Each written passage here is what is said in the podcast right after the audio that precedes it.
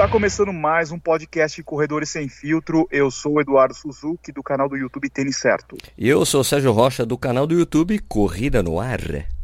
E aí, Sérgio, beleza?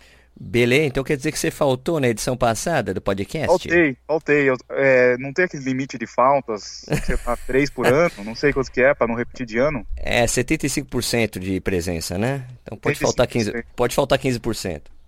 Tá, eu acho que ainda então eu tenho. Eu tô na cota, né? É, são, 50, é, são, 50, são 52 semanas por ano.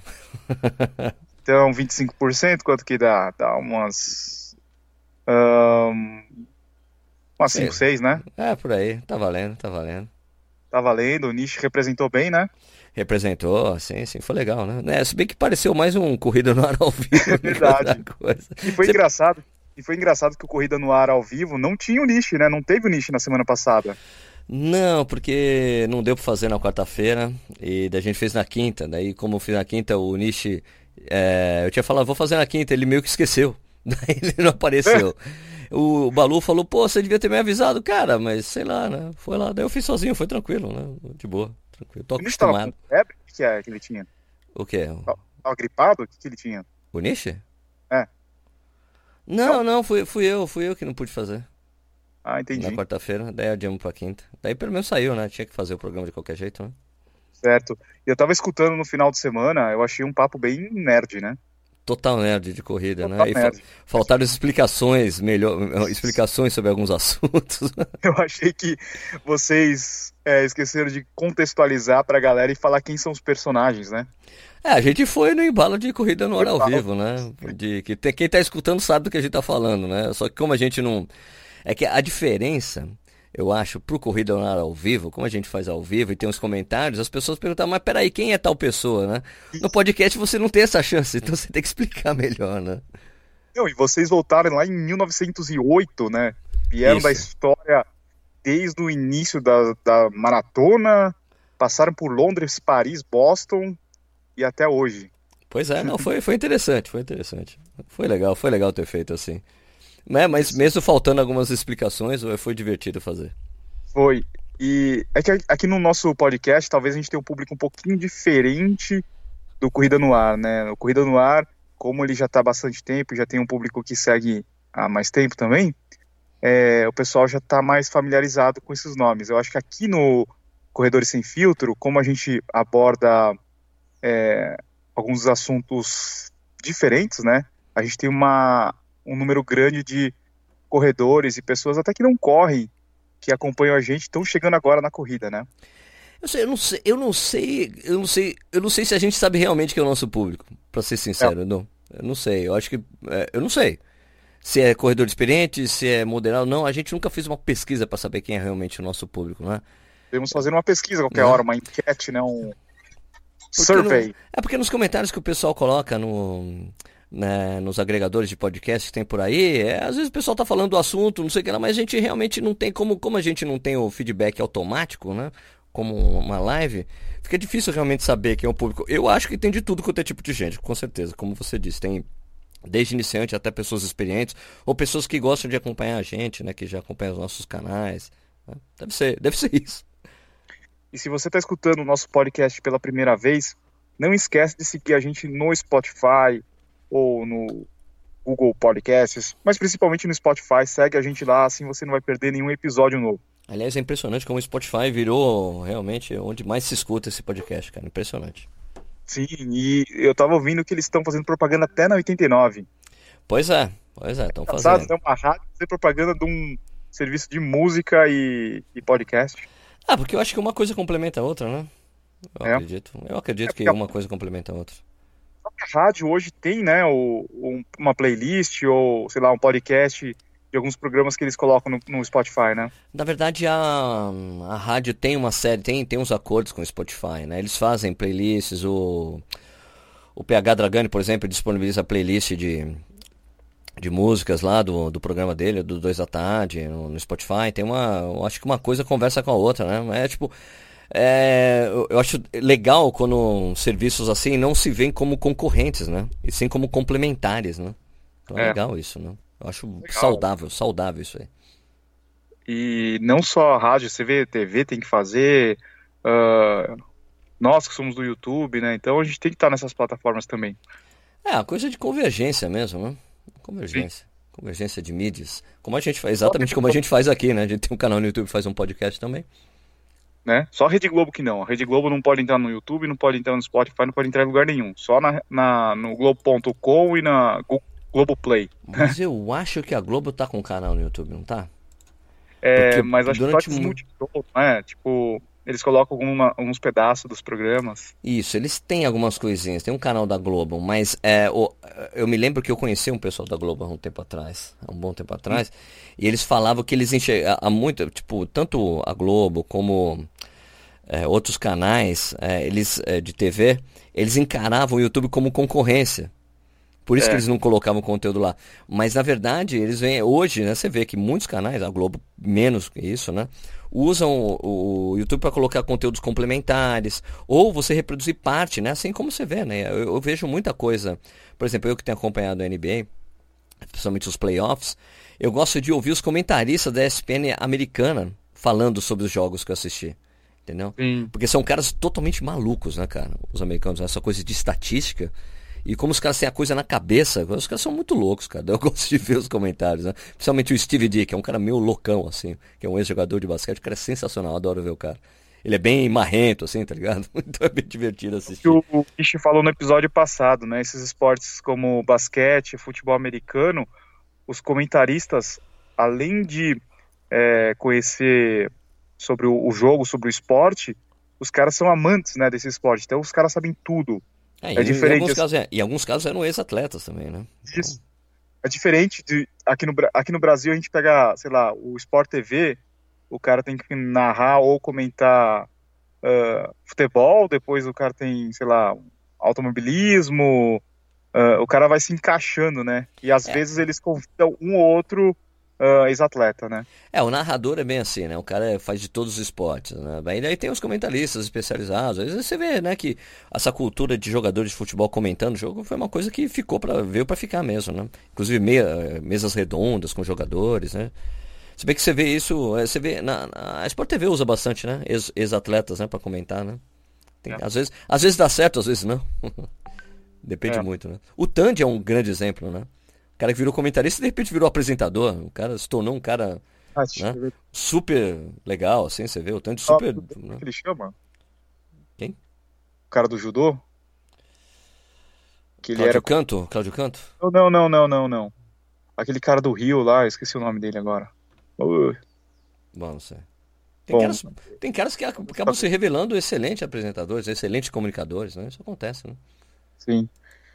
Sérgio, ó, a gente falou sobre viagem, vocês falaram sobre maratona na, no episódio passado. Vamos é, voltar a falar... e tal, essas coisas. Vamos, falar, vamos, voltar a falar um pouquinho sobre tênis. É, sobre os tênis um pouco mais baratos, porque eu tenho recebido um monte de reclamação, uma reclamação que você também deve receber direto lá no Corrida no Ar, é falando sobre, ah, tênis caro, tênis caro, precisa correr com tênis caro, hum, será que esses tênis baratos eles não servem e tal? E também você está correndo com um tênis minimalista, né? Você comprou lá em Londres um Five Fingers? Isso, comprei um Five Fingers. Eu fiz o meu retorno, estou fazendo o meu retorno gradual ao minimalismo, né? Que é uma coisa que eu adotei durante muito tempo, né? Na verdade, já falei um pouco sobre isso, preciso gravar uma, um vídeo ainda para o canal explicando um pouco mais, mas é essas, eu tive duas lesões nesses últimos dois anos aí, né? Uhum. E eu acredito essas lesões ao fato de eu não estar tá usando tênis baixo, baixo, tênis, não estar usando com frequência tênis baixos ou tênis minimalistas de verdade, porque na época que eu só corria com tênis assim eu não me lesionava, entendeu? Mesmo com volume de treinamento alto. Então eu decidi voltar a incorporar na minha rotina de, de treinamento os tênis baixinhos. Então o Five Fingers entrou nessa. Aliás, eu, eu até me surpreendi com, com a velocidade da minha readaptação a correr com ele. Né? Eu acho que, porque eu sempre corro de médio pé, né? Isso acho que deu uma facilitada. É lógico que teve um. Tem umas dorezinhas esquisitas tal, mas nada muito. Muito gra... nada muito crônico como eu tive na época que eu me adaptei, né? Que eu era todo. É, quando eu estava lesionado, isso é umas coisas, sei lá, de puta, uns oito anos, oito, nove anos atrás. Então, Já voltei a incorporar totalmente na minha rotina, tá su tô indo super bem, tá indo muito legal. Eu tenho corrido com, com Five Fingers, com dois é, Universe 5 que eu ainda tenho aqui, o Universe 5 da Mizuno, que é um tênis que pesa 88 gramas. Tênis, hein? Oi? Tá só o pó esse tênis, hein? Não tá não, não tá não, porque eu tinha, são tênis que estavam parados. Tavam, eu tinha parado de usar. Então eles são bem ainda, tem, tem sola ainda, acredite. Acredite. Até porque quando você corre com, com, com tênis minimalista, muito baixinhos, assim, você gera muito pouco atrito com o chão. Então você, na verdade, você preserva muito o solado do tênis. Né? Inclusive, uma coisa interessantíssima é que assim, eu posso correr lento. Eu, eu, porra, eu vi. Teve um treino que eu fiz assim, cara, vou correr bem lento para deixar o batimento cardíaco bem baixinho, né?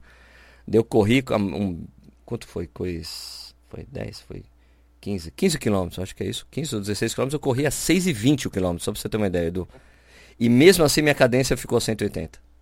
Olha que interessante. Bem correndo, bem lentinho mesmo. Tava com um passo de formiguinha assim. Ah, então deu, deu bastante certo. Então essa readaptação acho que está sendo só saudável para mim. Eu tô gostando bastante, cara.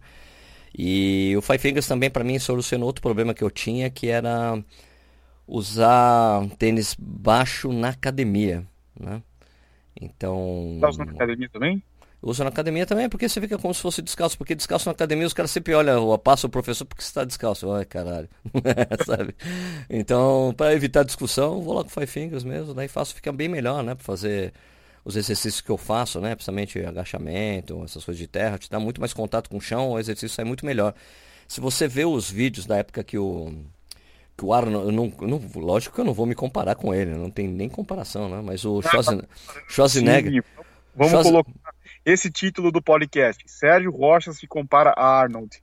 Arnold Schwarzenegger. Você viu o é. Arnold Schwarzenegger fazendo os treinos de academia quando ele era o Mr. Olímpia, foi campeão, multicampeão do Mr. Olímpia, né?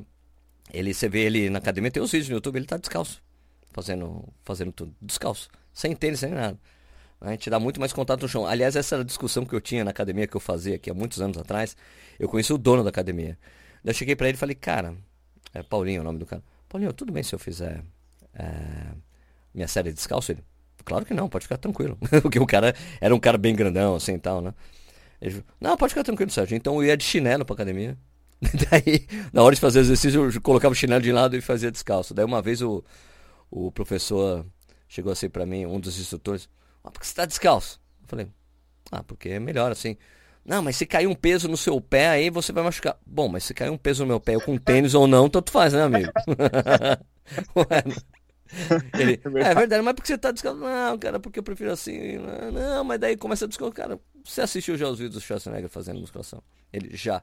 Como é que ele fazia? Ele fazia descalço. Daí o cara virou assim e foi embora. Ah, tá bom, vai, vambora. é, mas é que é assim, é uma, na verdade é uma, uma coisa de hábito, né, cara? Então, mas eu já vi aqui na, na Smart Fit, onde eu malho, eu já vi, tipo, uma mina lá que ela faz, que ela é super forte, assim. Eu já vi ela fazendo agachamento, ela vai lá, na hora de fazer o agachamento, ela tira o tênis e faz de meia. Hum. Agachamento com barra. Ela fala, tira e faz com meia. Eu falei, pô, aí, tá vendo? Não sou só eu louco aqui. Faz meia com borrachinha embaixo. Deve ser, eu não vi se tinha, porque se não tem, você fica escorregando, aí é péssimo, né? É, é péssimo. Mas com Five Fingers, cara, é uma delícia. Eu é. vou a pé pra A academia fica bem pertinho daqui de casa, né? A Smart Fit fica, sei lá, uns 200 metros aqui de casa. 200, 300 metros. Vou a pé, vou andando até lá, faço, volto. Já serve como aquecimento, né? andando pra lá. Antes eu ia de skate. Falei, não, agora eu vou usar a pé mesmo pra, pra servir como aquecimento. Eu chego aquecimento, vou lá, em 20 minutos resolvo minha série e vou embora. Eu queria puxar esse assunto do tênis mais barato, porque uma coisa que eu tenho percebido Sabe o celular, quando lançou há, sei lá, 4, 5 anos atrás, o modelo top de linha, ele tinha uma diferença muito grande para os modelos mais baratos, tanto em hardware quanto em é, no processamento, né, no, no, software, né? Tá, sim, sim, tem razão. E daí você pode perceber que hoje existe uh, quase uma, uma equivalência, assim, o, o o celular mais barato, ele não está muito distante do modelo mais caro. Né? Você não, você não acha isso? Acho, acho, acho. Mas é. eu, eu, Então, mas e essa, essa coisa aí, cara, eu, eu, acho que já falou isso aqui, né? Que o Carneiro, uma vez, ele comemorou o fato de ter vendido o segundo tênis da. da tipo, ter vendido mais o GT do que o, o, o, o Caiano numa época aí, sabe? Ficar feliz que ele falou, pô, eu sei que o, que o pessoal vendeu o tênis mais técnico em vez do tênis mais caro. Né? Sim, mas a, a, eu acho que no, o GT, ele é bem próximo ainda de um, de um tênis top de linha, né? Da, sim, sim, lá, no, ele, no, no, você diz assim, no, no valor, né? É, o que eu quero falar é desses tênis que custam 300 reais, 200 e pouco, sabe? É, você pega, por exemplo, o Nike Winflow 6, que eu, eu recebi essa semana, ele não é muito distante de um Pegasus. Cara, ó, Edu, você sabe que eu já gravei um vídeo falando daquele tênis de 70 pau da. Da, da Kalenji. Da. E é um tênis que entrega tudo que você precisa, velho. Tudo. Mas ele é feio demais aquele tênis. Então, agora, é, a coisa estética a gente deixa de lado nesse caso. Ele é feio, é feio. Mas ele entrega. Entrega. Ele, tá, tipo, ele tem, ele, tudo que você precisa tá lá. Já tem. Vira e mexe, aparece comentário naquele, naquele vídeo. O cara fala, cara, eu tenho esse tênis, eu acho uma maravilha. Né? Pô, isso Sim. paga 70 pau. Eu me lembro no vídeo e fala, olha, esse tênis podia ter mais proteção do seu lado. Puta, mas ele custa 70 pau. Ele podia ser mais bonito, mas ele custa 70 reais. eu acho assim, tem, tem. Eu acho que existe, a gente sabe que existe uma, uma tendência das pessoas e das marcas associarem a coisa do tênis ser mais caro, ser o mais legal, né? Que tem todas as tecnologias, não sei o que lá, mas eu, eu principalmente hoje, que eu acho que talvez seja esse assunto, né? Que assim, eu vejo que hoje que você não precisa ter um trilhão de efeitos no tênis para ele te entregar o que ele precisa, que eu hoje, de novo, volto a pensar do, do jeito que eu sempre pensei o tênis, que tem que ser uma proteção no pé, né? Lógico que tem a coisa da sensação de conforto, que é importante para as pessoas, mas ainda acho a coisa do conforto relativa, né? Porque eu sim me sinto confortável usando o Five Fingers, por exemplo. Que é um tênis que não tem amortecimento nenhum. Então é uma coisa muito subjetiva, é uma coisa muito pessoal. A sensação de conforto das pessoas vai mexendo com o tempo. Com essas pessoas que só usavam tênis pesados, que hoje em dia usam tênis bem leves, eles acham extremamente confortável e não voltam nem fudendo para tênis mais pesados, mesmo sendo muito mais confortáveis, né? Sim.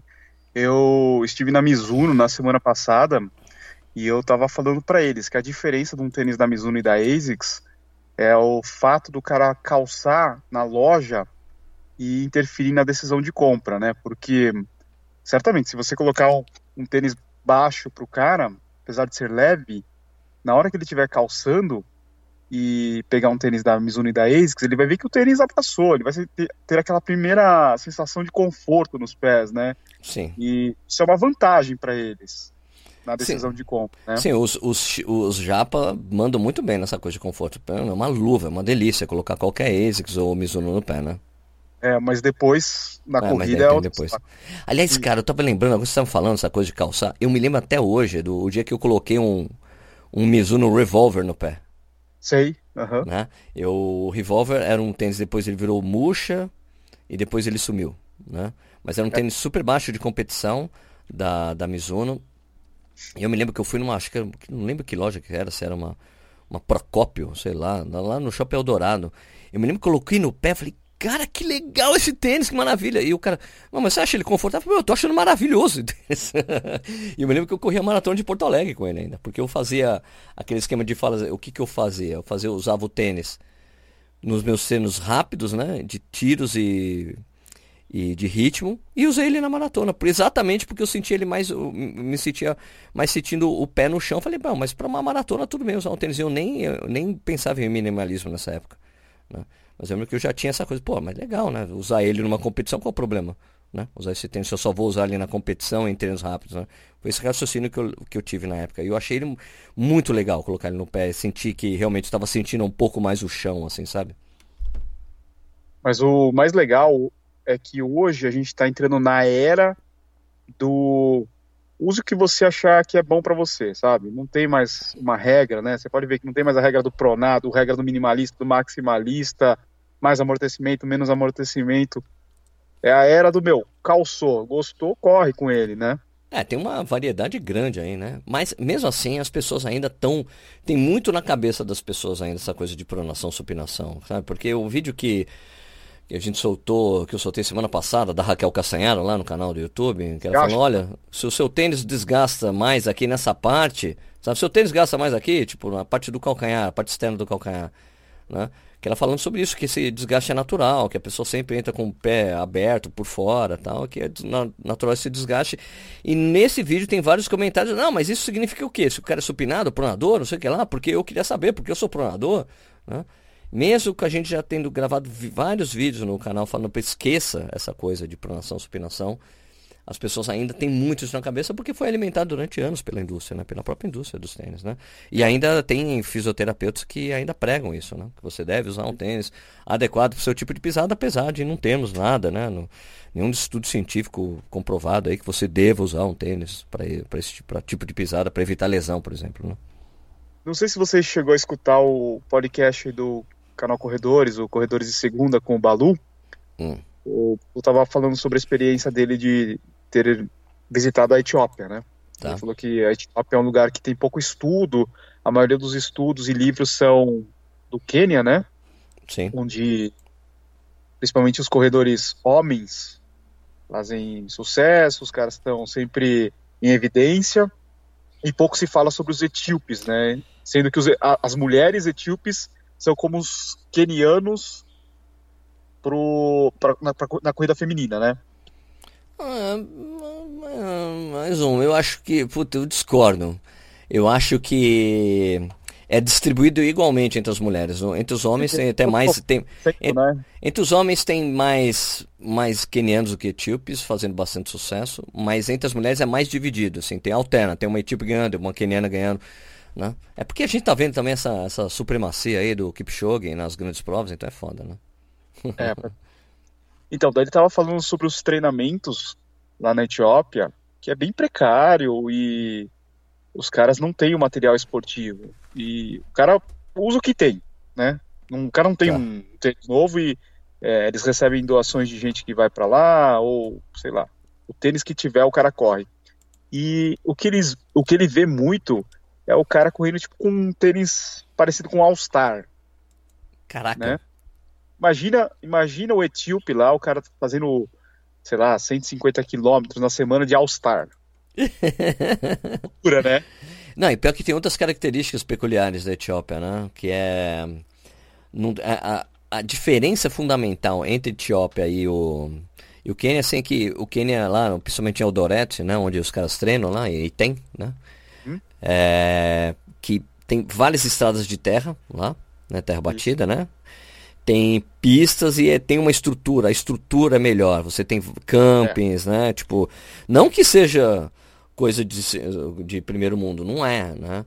Mas é que a estrutura na Etiópia é muito mais precária mesmo, os caras correm muito em grama, é. em, em, tipo, tem poucas Isso, tem poucas estradas, assim, né? Então é é mais precário mesmo, é mais precário mesmo, né? Então, tipo, até não dá para correr na rua, né? Que é um caos e tudo mais.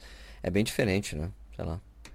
É, então, eu, eu tava pensando, como é que um cara desse que treina praticamente toda a base dele, a juventude dele, até chegar ao ponto dele competir fora do país, com um tênis tipo All-Star, Daí uma, ele recebe uma abordagem de uma marca, sei lá, da Adidas, da Nike ou de qualquer outra marca, o cara vai ter que se readaptar, né? Imagina ele colocando um Vaporfly. O cara correu de All-Star a vida inteira, tênis duro, é... deve ser drop zero All-Star, não sei quanto que é, mas deve ser drop eu, eu zero. Acho, eu acho que é zero. É, e... E o cara vai começar a correr de Vaporfly. Tênis alto, flexibilidade zero. Como é que deve ser isso aí, né? É, algo para se ver, né? Porque é, tem os, as estrelas, as grandes estrelas da Etiópia tem patrocínio de marca, tem, tem pista na Etiópia e tudo mais, né? É, tem uma pista que é do, do Kenisa Bekele, tem uma parte mais estruturada aqui. A parte que o, que o Balu foi é uma parte meio desestruturada. Eu não sei como, não sei como é que ele se, seria se ele fosse com os caras mais fodas, sabe? Porque tem uns campos ferrados, assim, para tem que ver como é que são os campos para elite, né? O fato é que a Quênia, o Quênia se antecipou bastante e tem uns campos para turistas e atletas estrangeiros, né? Para frequentarem. Né? Tem vários europeus que passam temporada lá. Você, você sabe que o, o Mofara ficou treinando na Etiópia um tempão ali, então ele estava numa parte que é mais estruturada, o hotel do Haile, né? A é. experiência do Balu foi uma experiência mais precária, mas tem os caras mais. tem coisas mais estruturadas ali, né? Senão o Mofara nem estaria lá, né? Não treinaria lá para maratona. né? É. Como ele fez o treino. É, eu tenho certeza que tem coisas mais precárias na, na, no Quênia, mas que tem uma estrutura é, melhor e preparada para os estrangeiros, é realmente o Quênia está muito na frente nesse, nesse sentido, sem dúvida nenhuma. Né? É, e, e esses atletas mais simples, ah, os, não os atletas de elite da Etiópia, geralmente eles vão correr as provas menores no mundo, né? Eles não vão disputar uma prova que ele não vai ganhar nada, né? Não vai ganhar dinheiro, principalmente, né? Uma recompensa financeira. Não sei, é porque você vê atletas etíopes na, no top, né? Tem, tem um. Sim, sim, decisa, mas... né? Mas você tem. Mas em geral eles acabam estreando em provas é, não tão famosas, né? Eindhoven. Mas, ah, mas na verdade, muitos quenianos também começam em provas pequenas, viu, Edu?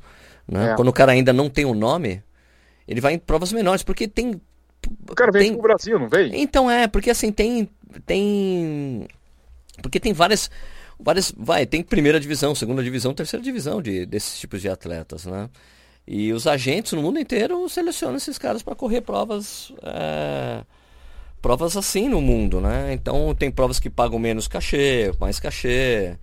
Então daí é lógico que quando o cara aparece e é um cara com tremendo potencial, ele acaba indo para provas maiores, né? Isso independe, eu acho que da nacionalidade, porque tem os cara, tem cara de Uganda, tem os eritreus também, né? Então acho que meio que varia isso essa coisa de começar em provas menores tem, eu acho que para todos todos os caras do, desse, dessa região da África, sabe? Seja etíopes, quenianos ou eritreus, ugan, ugandenses, ugandanos, como é que fala? Ugandense ou ugandano? Eu não sei. Ugandino? Ugandês. Deve ser ugandês, né? Será? Eu acho que eu contei uma história aqui na, no podcast. Ugandense. É ugandense? É. Ugandense. Né? Eu tenho uma história do, do ano retrasado, quando eu fui lá na DAS, no grupo DAS, lá no Rio Grande do Sul. É, o Coquinho, ele tava com um atleta, agora não, não lembro a, a nacionalidade, mas era um desses países que você falou. Tá. O cara tinha acabado de desembarcar em Porto Alegre, ele ia fazer um teste lá na fila de um, de um tênis, que ele ia correr, putz, eu não lembro que prova, São Silvestre, talvez. E o menino, era bem novo, assim, 18 anos. Tá, moleque. Moleque. Tinha acabado de sair lá do país dele, nunca tinha saído para fora do país. E o menino tava com fome. Uh, e, e, os caras devem comer, não sei, alguma mistura, algum cereal, né? Eles comem um fubá. Um é um fubá, fubá, né? Tem um fubazão que eles falam lá, que, que é ugali, que chama-se ugali. É uma espécie é. de um fubá que eles fazem com leite. Né? Isso então, varia, né? Tanto que os caras.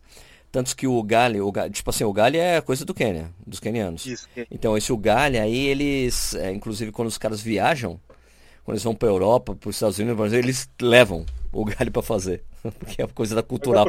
Os caras correm, os caras correm, depois quando eles voltam do treino eles comem o Eles fazem o primeiro treino em jejum, né? É isso. Então, daí o menino tava com fome e a pessoa lá que tava cuidando dele falou assim: você não quer comer alguma coisa? Levou ele, tipo, na, na cantina lá da empresa. Tá. Pô, pão de queijo, coxinha, Coca-Cola. né? É, o menino não sabia o que comer. É, deve ser, tipo, sei lá, você comer um negócio na. Não sei, na, na Mongólia pra gente, né? Pois é, aqui é comer, tem isso, tem aquilo, tem. Bom. É, imagina o menino olhando pão de queijo, coxinha. What the fuck, né? Não, a reação foi muito estranha, assim, sabe? Quando você nunca viu na vida um negócio ah, e que, você que... vai ter que comer isso aí. E ainda fritura, por exemplo, se for coxinha, né? fritura. Cara, Nossa, deve fazer um mal desgraçado para ele, né? Com certeza, com certeza. Tem essas características pessoais. Mas essa coisa do tênis barato, Edu, eu acho assim, tipo. Eu acho, gente, tanto eu como você já gravamos o vídeo, né? Fala como co comprar um tênis mais barato, né? Que você comprar quando troca a coleção, né? que pelo menos aquele tênis top fica um pouco mais barato se você quer o top, né? Mas você sabe que tem muita gente também que que usa essa coisa do tênis porque aqui no Brasil serve muito como status, né? Olha só, tô com aqui o último lançamento. Eu já vi isso em assessoria em São Paulo. É né? verdade. Chegar o cara com tênis que acabou de ser lançado, os caras, nossa, aí, ei, porra! Sabe? Tem, tem um orgulho ali, né? De é. você ter. Tem uma coisa, a questão de você mostrar. Eu tenho aqui o último lançamento, você vê que o cara anda com na prova o cara tem um orgulho de estar tá com Vaporfly, cara. Eu vi um cara lá na. Como é que foi? Foi na. na volta ao Cristo, em Posto de Caldo, o cara é super. Ah, Sérgio, você. Porra, eu decidi vir com o meu Vaporfly. Ele mostra assim, todo orgulhoso o Vaporfly dele. Cara, quem não teria orgulho de ter um tênis que custou um pai 400? Sei lá, né, mano? Então, é. Né? Tem aquela coisa que o Balu fala, meu, ninguém vai falar que o tênis é ruim se ele pagou um pai 400 no tênis. é uma coisa engraçada aqui na academia que eu, que eu treino, treino no condomínio do que eu moro, né? Então, tá. sei lá, é, você tem, tipo, os moradores, tem o pessoal, assim, que não é aquele cara que quer aparecer na, sei lá, fortão, ou... É normal, morador, né? Sim. E daí tem um velho, é, ele, ele sempre vem aqui, eu não vou falar as características do cara, lógico, mas o cara, ele usa, sabe o Mizuno Prophecy Lamborghini, alguma coisa assim, Mizuno Lamborghini. Nossa, aquele de dois pau lá. É, 1.700 pau, eu acho, 1.799. Nossa. E ele fala assim, eu tenho três pares desse daqui, sabe? Como se estivesse abafando, falando, cara, eu sou muito foda, tenho três pares desse tênis aqui. Caralho, deve ser, deve ser engraçado ele falar isso em mídia social, que colocarem aquela, aquele meme que tem do, do daqueles caras lá, como é que é? Do Hermes e Renato, do cara, ah é? Foda-se! tem um meme desse, né? Ah é? Foda-se! Ele enche o peito pra falar que ele pagou isso aí no tênis. É, porque ele acha que deve, o tênis mais caro é o melhor, né? Então ele claro, fala, claro. cara, eu três pares de Mizuno Lamborghini. Falei, porra, cara, isso é, é foda. Grande merda, grandes merdas que você tem isso aí. Né? Mas é ah. muito louco, existe esse mercado, né, pra esse tipo de produto. Claro que existe, né, meu? Claro que existe. As pessoas querem mesmo isso, né? É, eu me lembro, eu tenho, eu já, eu não me lembro se eu já falei isso aqui no podcast. Mas essa coisa sobre precificação, eu tenho um exemplo de um cara aqui, um amigo meu aqui de Jundiaí, que ele tem, é, tem um restaurante aqui, puta, que é, aliás, se você, se você que está escutando a gente aqui, se você vier para Jundiaí um dia, você tem que ir no restaurante desse meu amigo. Chama-se Família Brugnoli. É, a família dele é, é uma coisa que é característica aqui da região, né? Que é a herança da colonização italiana aqui na região, né? Então, eles têm um, um, restaurante da família com a receita da massa, a receita de família, o, rece... o, o, o molho ao pesto é segredo de família. Então, se você vier aqui para Jundiaí, você tem que ir lá no Família Brunholi, fica num bairro um pouco afastado, chamado bairro do Caxambu, e você tem que pedir o talharine ao pesto. Cara, você vai pirar com esse. Mas aí, eles também fazem vinho, né? O vinho não é feito aqui na região, claro, né? porque aqui não dá para se produzir vinho de qualidade, né? Com, com, uvas de qualidade por causa da temperatura, né? E por causa, né? Então eles fazem no sul do país, né? É... E daí eles abriram uma loja em Campos do Jordão. E ele falou, Sérgio, não vendia o vinho. Não vendia. O vinho, assim, a gente colocava pelo mesmo preço que a gente vende aqui em Jundiaí, porque aqui em Jundiaí a gente vende. Né? O vinho, sei lá, era 13 pau. Né? Vou, fazer, vou fazer de conta que era 13 pau. Não vendia, Sérgio. Não vendia. Daí um dia a gente colocou assim, 25. Começou a vender como água. É. e daí ele falou, chegava assim o cara, e era muito comum, o cara chegava, qual é o vinho mais caro que você tem aí? Eu quero o vinho mais caro. É assim, cara, sabe? Então, você vê essa coisa da precificação, cara. É muito barato, eu não vou comprar, não é de qualidade. Entendeu? Era Mas o mesmo vinho vendido por 10 pau mais caro, as pessoas começaram a comprar direto. Quanto que é? 25? Uma... Tó, vou comprar tem uma coisa, quando é relacionado à, à saúde, à alimentação, tem muito isso de do mais caro ser o melhor, né? Você vai lá na prateleira do mercado, você vê os produtos, você, você, você vai ter essa impressão que o mais caro é o melhor. Você vai na farmácia, você vai comprar um remédio, tem três remédios lá, o genérico é o mais barato. Não, o mais, o mais caro você vai achar que vai resolver o teu problema. E daí ainda tem aquele lá, o o chá de guaco para tosse, que custa 3 reais o pacote, você vai falar, não, isso daí não presta, né? Claro. Agora, Tem uma relação muito louco isso. Eu só compro genérico, velho. Só tem genérico, me dá o genérico. Sabe por quê, cara? Eu vi uma, uma vez o, uma série na BBC de Londres. É. Sensacional. Pegaram assim, ó, jogadores de rugby. E daí terminaram o jogo, né? Os caras tudo estourado lá. Daí desceram a escada, tinha assim, uma, dois do, duas é, prateleiras assim com Advil, né? Sim. Assim, uma era o Advil normal e outro Advil genérico, tá bom? Assim, daí, vamos lá, daí os caras, mano, ó, escolhe aí qual que você quer. Daí os caras foram lá, daí foi uma turma tomou o Advil, o Advil normal e o outro o Advil genérico. Daí do Advil normal, os caras foram lá conversar com os caras, e aí? Né? Os caras, porra, melhorei bastante, excelente e tal, porra, muito bom, né? Também, né? Pô, nossa, funcionou. Daí chegaram pro cara do Advil genérico. E aí? Ah, mais ou menos, né? Quase, não deu, não deu muito certo, tal, mas melhorou um pouquinho, não é aquela coisa, tal, não sei o que lá. Daí sabe depois que vocês falaram? Então, o que vocês experimentaram era o contrário. Os caras do Advil normal tomaram o Advil genérico, os caras do Advil genérico tomaram o Advil normal, cara. Só pra você ver como existe essa predisposição, a coisa do placebo, do que você acha que você, o que é melhor, deve ser melhor, então existe uma predisposição mental para você achar que aquilo é melhor para você, tá ligado? Então, depois desse dia, eu falei, cara, é o genérico. Sempre. Tem genérico, me dá a porra do genérico, cara. Não quero nem saber. Entendeu? Porque o principal tiver a mesma coisa. Não vai fazer diferença, amigo. Não faz diferença. Só que é lógico, as pessoas, não, quero comprar um remédio que eu sempre comprei, da marca X e acabou. Mas o genérico te entrega a mesma coisa, cara. Ah, não, não, mas o outro é bem melhor. Cara, você vai ver a forma é a mesma coisa, amigo. mesma coisa. A gente já falou que essa regra só não funciona para tecnologia, né? Você vai comprar o teu fone de ouvido, ah, é. o mais barato nunca vai ser melhor do que o mais caro. Sim, o mais barato usa, usa assim, tipo, materiais de construção mais baratos, simples, né? Super é. simples. Lógico, mas aí também a gente entra naquela também, né? Do, tem isso, claro. E também tem a marca que exagera no preço porque tem a marca, né? A gente sabe que, por exemplo, a Apple é assim, Beats é assim. Às vezes não é o melhor equipamento. Usa usa o melhor, os melhores componentes, usa, mas às vezes exagera na precificação para deixar a coisa com aparência mais de premium, né? É. Então a gente já vê nessa relação do Mizuno Lamborghini, do celular mais caro, que nem sempre o mais caro é o melhor. Isso, mas eu acho que os a Xiaomi, né? Os a Xiaomi são muito isso, né? Do, os celulares, né? Xiaomi. É, verdade. É. A Xiaomi é isso, olha, eu tenho, te entrego o que os outros entregam, só que é mais barato, porque sou eu mesmo que faço a, a minha também, fábrica né? e tudo mais. A OnePlus também. O OnePlus também, outro exemplo. A Xiaomi parece, foi, anunciou que vai vir para o Brasil de vez, vai fincar os dois pés, né? Eu ouvi hoje no podcast Loop Matinal. Se vocês não escutam esse podcast, escuto toda manhã, toda, cinco dias por semana, eu escuto Loop Matinal. São as notícias, últimas notícias de tecnologia, fazendo mexer para os caras, por Marcos Mendes.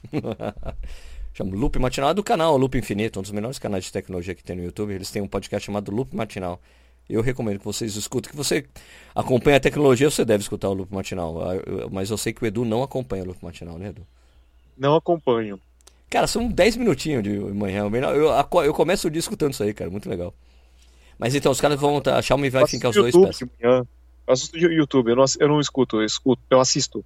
Você assiste? Ok, tudo bem. Tá perdoado, tá perdoado, Eduardo. e a família Brugnoli e o Loop Infinito estão devendo uma grana pra gente porque a gente fez merchan deles nesse episódio, né? Não, cara, o restaurante você tem que ir no. família Brugnoli. Quem vem pra Jundiaí, meu amigo, vem, ó, eu, eu digo assim, com toda, meu, com a boca cheia mesmo, cara. Porque uh, uma vez que eu fui fazer a Beer Mile, aliás, a Beer Mile de 200 mil inscritos vai chegar. Né? Vai ter? Ah, vou fazer, né? Falta Birman eu faço, Birman eu faço. Faz um, seis, faz um seis, faltam seis mil e pouquinho, é isso? Sim. Né? E acho que daqui uns dois meses no máximo faz. E hum, é, uma vez que eu fui fazer uma Birmaia, um cara falou, Sérgio, eu vou com a família pra Jundiaí, eu vou chegar antes. Você me recomenda um lugar para almoçar? Eu falei, recomendo. Isso aqui, família Bonhal. O cara foi lá e falou, Sérgio, puta que o pariu, que restaurante bom. o cara de São, e aí, é referência boa, cara, de São Paulo, né? Quem tem quem mora em São Paulo tem ótimas referências a restaurantes, né? São Paulo você tem restaurante de todas as variedades, de todas as cozinhas possíveis, né? De países possíveis, com todo tipo de precificação e tudo mais, né? Verdade. E o cara falou, cara, bom demais, família Bonham, adorei, cara. Puta, minha mulher pirou, né? Então foi, no alvo, no alvo, recomendo então, fortemente. Após a Beer Mile, ou antes da Beer Mile, iremos na família Brugnoli, Yes. E depois comemora, comemora, comemoraremos os 200 mil inscritos do Corrida no Ar. Com certeza, com certeza, com certeza. Aliás, vai ter uma. Aliás, tá tendo um movimento legal aqui em Jundiaí. Eu, aliás, eu vou até participar hoje. Os caras estão. Tipo, uma reunião com a prefeitura. Uma coisa, coisa que acontece muito na gringa, né? Nos Estados Unidos, que é muito comum, né? Você vai no, na igreja da cidade, um fórum da cidade, as pessoas dão opinião sobre o que deve ser feito, as decisões da prefeitura, para tudo quanto é tipo de coisa, né? Os caras vão fazer uma coisa dessa aqui pro turismo na cidade, né? É uma reunião com várias empresas da, da, de Jundiaí, mais a prefeitura, né, rede hoteleira, restaurantes, se juntando, falando, meu, o que, que a gente pode fazer para uh, ah, melhorar o turismo na cidade? E parece, me parece, eu estou indo lá por causa disso, me parece que vai, vai ser apresentado um projeto de corridas temáticas para a cidade. Entendi. Aí, os caras, Sérgio, você não quer ir lá? Eu falei, claro, lógico, onde eu moro, cidade onde eu moro. Acho que tem um tremendo potencial turístico Jundiaí.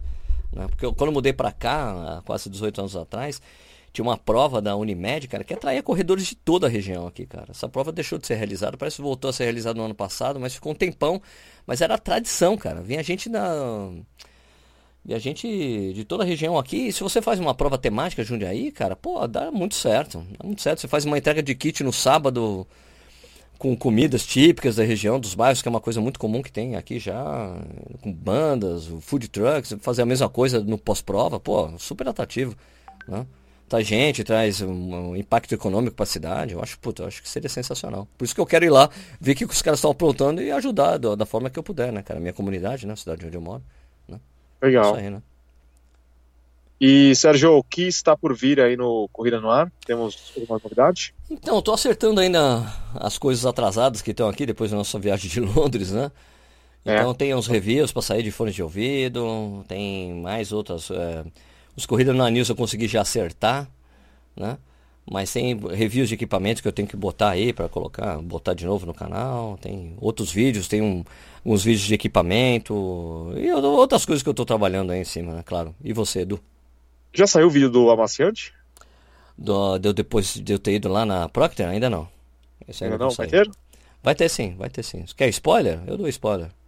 O spoiler, spoiler, o spoiler é que uma coisa muito interessante na, na conversa que eu tive lá é que é, abre assim os slides, as meninas me explicando as coisas, e pum assim, amaciante em corrida esportiva, estraga roupa esportiva, mito. Eu falei, como assim mito?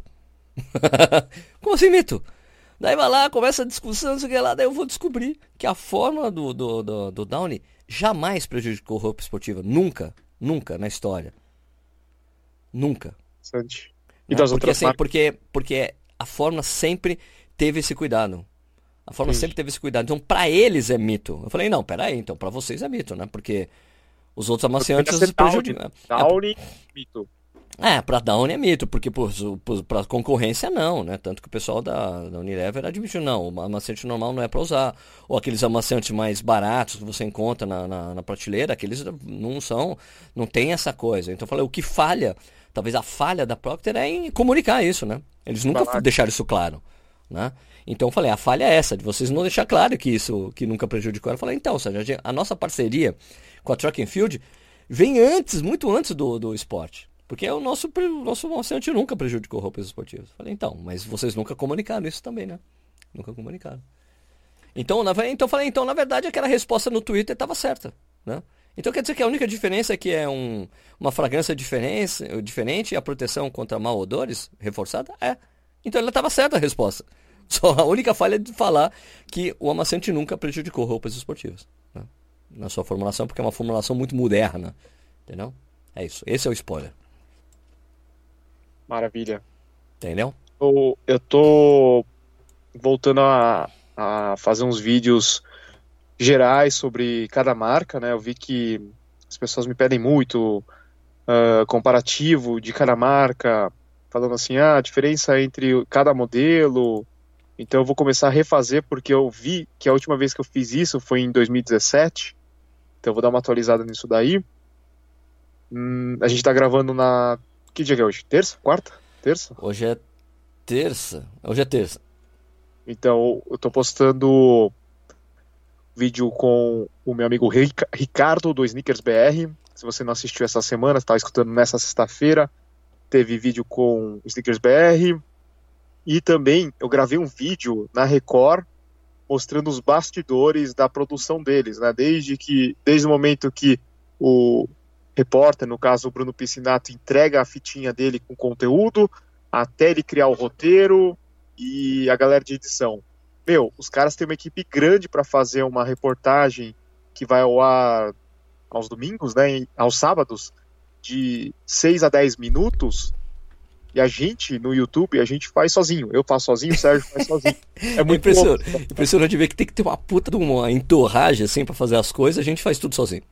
Sim, eles têm filtro para tudo, assim, o filtro do roteiro, o filtro do, do, da imagem, o filtro do áudio. E o roteiro sabe? tem Cada uma. E o, é. E, não, e, e, a, e o texto também tem toda uma, uma coisa de questão editorial, de obedecer as métricas e, e... e o texto da, da emissora, tem uma série de regras que você tem que seguir, né?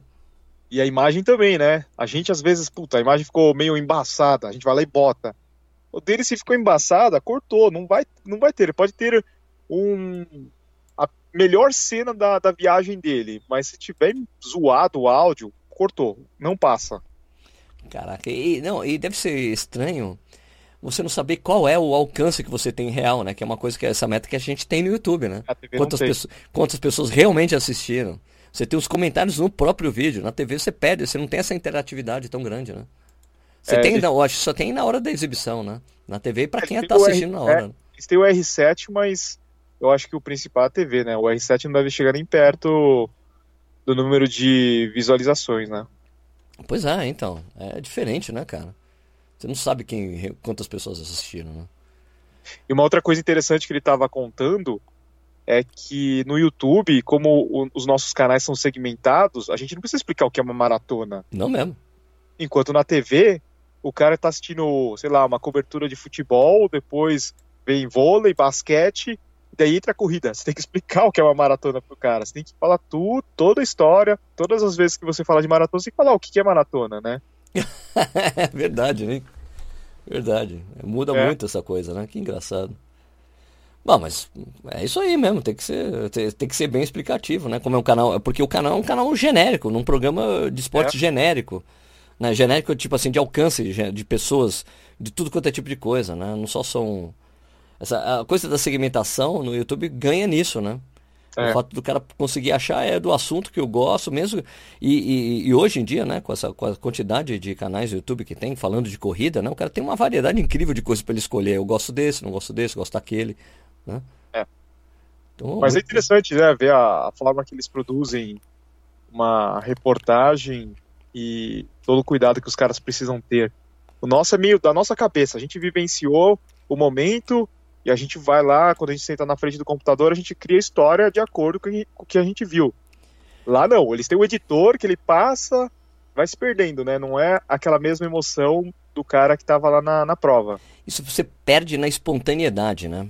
Isso, é. Fica uma coisa, vai, tipo assim, pô, eu adoro, adoro o pessoal. O pessoal, gente boa demais, né? O Brunão, legal pra cacete. Mas acaba ficando uma certa. Fica com uma. Fica industrializada a coisa, né? Fica Isso. tipo. Fica meio que enlatado, vai. Né? É. A coisa. Tipo, fica num um formato, um pacote TV, pronto é. de TV, né? E... É, e ele tem a limitação do tempo, né? O... Você tem que contar um, um final de semana inteiro em seis minutos. A dez minutos. é verdade, né? A gente pode fazer um trilhão de vídeos, essa porra, é, não tem problema, é, né? É. é tem que, a gente tem que começar a fazer lobby pro, pro Bruno fazer um canal no YouTube. Eu falei para ele, ele falou que ele pode ter um canal no YouTube. Não, deveria ter já, já deveria ter feito, né?